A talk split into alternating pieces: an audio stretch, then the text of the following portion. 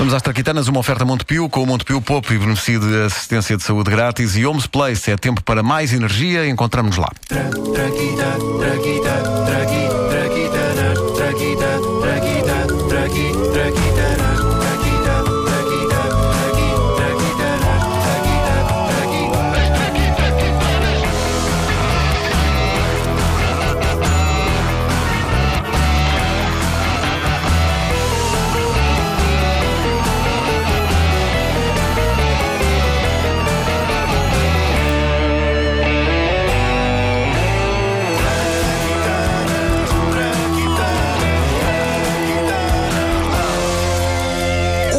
preservativo entra para a categoria de traquitana, especialmente, creio que todos concordam, quando se é jovem e se está a aplicá-lo pela primeira vez. Nessa altura, colocar aquilo ou construir uma passarola é basicamente a mesma coisa.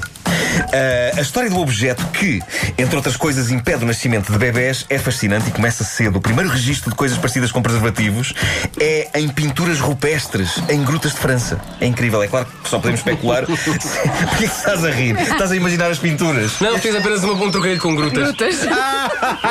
De facto, eu não tenho maldade nenhuma em mim. Já tu és um porco. Ah, ora bem, é, é claro que só podemos especular que eh, aquilo que aparece nas pinturas são preservativos, porque na volta aquilo retrata uma praga de petinga esfaimada, agarrada aos pequenos homo erectus dos primitivos, depois deles saírem de um banho no rio. Ah, Não são apenas, sei lá, uh, homem de Neandertal. Podia ser.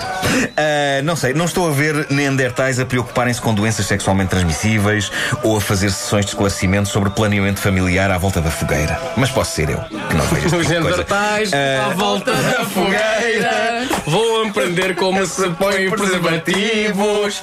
Bom, algo extremamente parecido com preservativos surge também num desenho do Antigo Egito, mas aí também é questionável se eles estariam a par destes assuntos. A minha teoria sobre esse desenho do Antigo Egito é que ele retrata um desgraçado de um egípcio que teve um desgosto amoroso tão grande que decidiu morrer para o amor. Como se ele dissesse, no fundo, pá, já pus os trapos à volta disto. É menos trabalho para a malta das ligaduras quando eu morrer, porque sinceramente aqui já não acontece mais nada. Obrigado e boa noite. Oh amor, que pequena múmia é essa?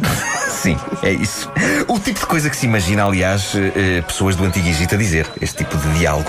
E se acham que não, imaginem as pessoas a dizer isto de perfil, porque é mais fácil. Porque no Egito andavam todos assim. Todos, Há uma sim, razão todos de ladecos. Todos de ladecos. A lista de materiais de que este objeto foi feito ao longo da história da humanidade é arrepiante. Peço a vossa atenção para isto. Já usou feitos de cabedal fino, de, Cabedal? bex- de bexigas de peixe e tripas de porco. Epá. Tripas de porco, sim, sim. Mas olha, uma mulher não quer ouvir falar nisso. E Deixa lá aqui o homem. Com a breca de carapaça de tartaruga. Ai! Eu recuso-me a Que acreditar violência. que tenha havido mais do que uma tentativa de usar uma carapaça de tartaruga. Recuso-me a acreditar que isto tenha sido uma prática comum. Vamos a isto, querida, deixa-me ir buscar o cágado. Pá, a única maneira que eu vejo da carapaça de tartaruga funcionar como método anticoncepcional era o homem punha aquilo, a mulher olhava e dizia hum, até à próxima e ia-se embora. assim Pronto, não funcionava. é verdade. Ora, presta devido homenagem a quem? A Gabriele Falópio. Nascida em, em Olha, 1523. outra trompa. Provavelmente. Exatamente. Ok. Nasceu em 1523, faleceu em 1562. Anatomista, professor, foi o homem que descobriu zonas tão díspares do corpo como o ouvido interno ou, no teu corpo, Wanda, as trompas. Trompas cá está. Aquele deu o seu nome. Vejam lá se ele deu o nome dele ao ouvido interno. Pois não. Um maroto. Um maroto este Gabriele. A grande criação de Gabriele Falópio foi um preservativo, uma invenção nascida em pleno renascimento. Era riquíssima em arte, cultura, humanidades e sífilis. Bom, para, para combater a propagação da doença, o Gabriele criou um invólucro de linho que depois era mergulhado numa solução de sal e isso aparentemente criava uma barreira eficaz. Escusar será dizer, não tenta isto em casa hoje em dia. Recordo que no século XVI ainda quase toda a gente acreditava que a Terra era plana. E não é? Não. Ora, bolas, já perdi 20 euros. Bom, menor interessante deste preservativo de Gabriela Falópio, eh, com o intuito de, segundo ele, atrair as mulheres, este capuz de linho era ornamentado por laçarotes cor-de-rosa. isto é verídico, isto é verídico. quê? Laçarotes cor-de-rosa. Um homem devia ficar lindo com aquilo. Como é que pode... Eu gosto da ideia. Como é que podemos tornar isto mais apelativo para as mulheres? Já sei. Como é que não me lembrei antes? Laçarotes cor-de-rosa. As mulheres pelam-se por laçarotes cor-de-rosa. Vêm a correr e a banda pode confirmar isto. Ela sonha com o George Clooney com laçarotes cor-de-rosa. Olha lá que na altura não havia a Barbie. É verdade.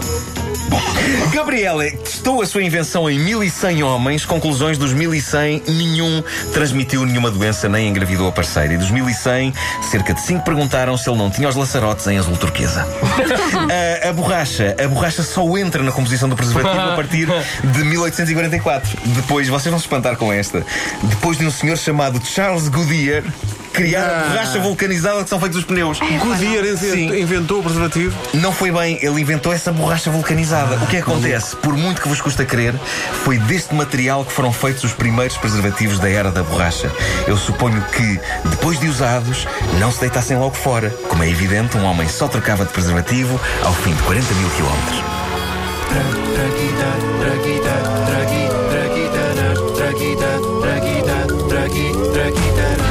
Traquitanas são uma oferta Montepio com Montepio Pop e beneficia de assistência de saúde grátis e Homes Place é tempo para mais energia. Encontramos-nos lá.